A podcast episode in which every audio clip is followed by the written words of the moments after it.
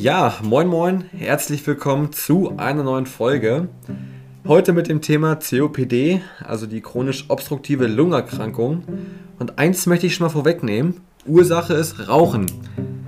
Also liebe Grüße nach draußen und äh, hört bitte genau zu. Dankeschön. Viel Spaß.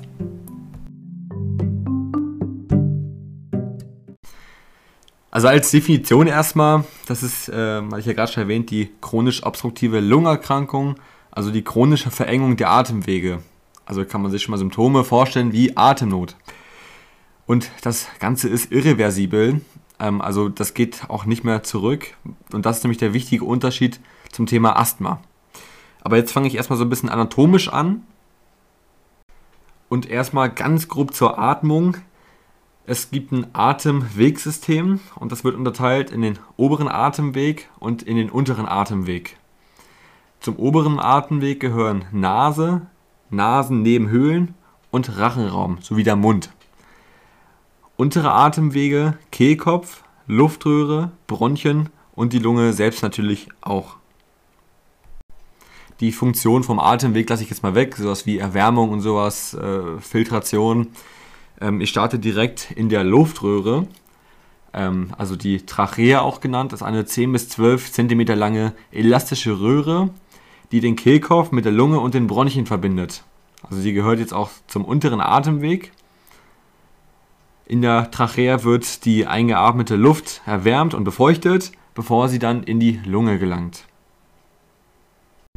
Ja, beziehungsweise da kommt noch ein Weg dazwischen und zwar die Bronchien zwar die Bronchien bilden ein reich verzweigtes Röhrensystem in den Lungen, ein Leitsystem für die Atemluft. Ähm, die beiden Hauptbronchien gehen aus der Aufteilung der Luftröhre, also aus der Trachea, hervor und führen jeweils in einen der beiden Lungenflügel. Ich denke, das Bild kennt man ganz gut, weil das ist nämlich nicht mehr die Luftröhre, sondern das sind die, die Bronchien, die da so abgehen Richtung Lungenflügel runter. So, dann ist die Luft in der Lunge drinne, Lunge übersetzt Pulmo und die Lage ist im Thorax in der Pleurahöhle und das ist dann vom Lungenfell umgeben. Und in der Lunge sind ca. 200 bis 300 Millionen Lungenbläschen und auch Alveolen ähm, übersetzt genannt.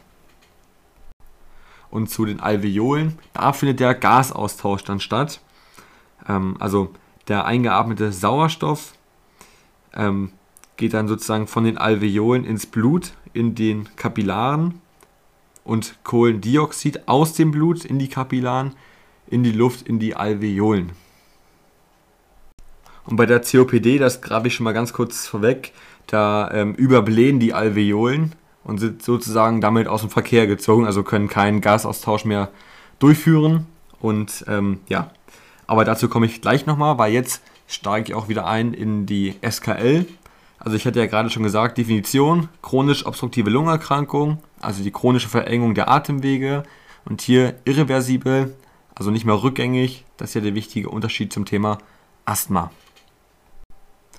Ursachen, Rauchen, das äh, begünstigt Entzündung der Atemwege.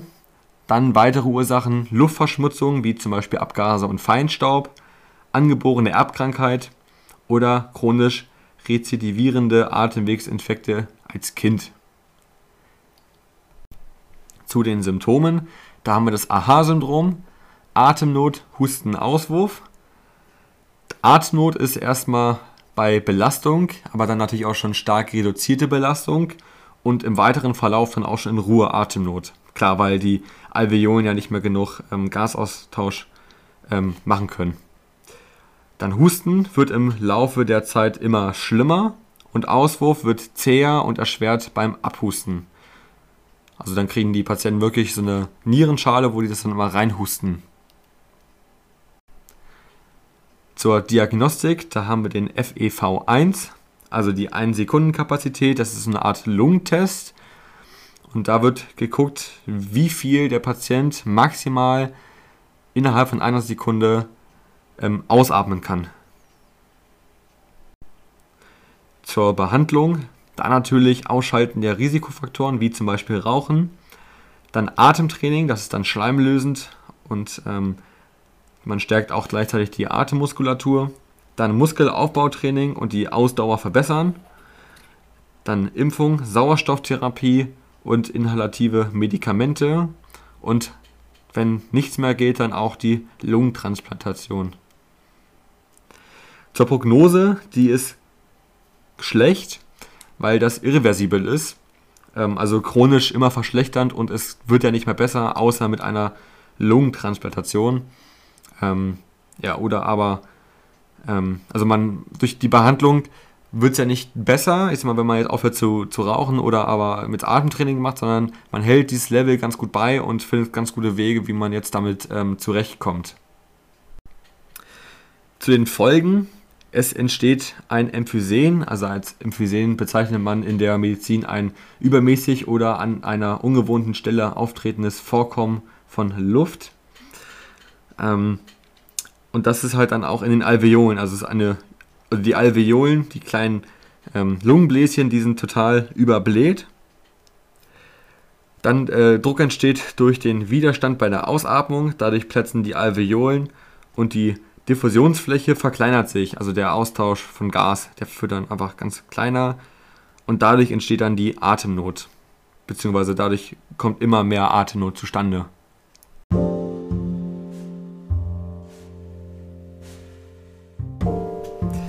Ja, kein schönes Thema, ähm, aber kurz und knackig einmal erklärt. Ich hoffe, ihr konntet ein bisschen was damit anfangen. Ähm, ich würde mich trotzdem über ein Feedback freuen natürlich.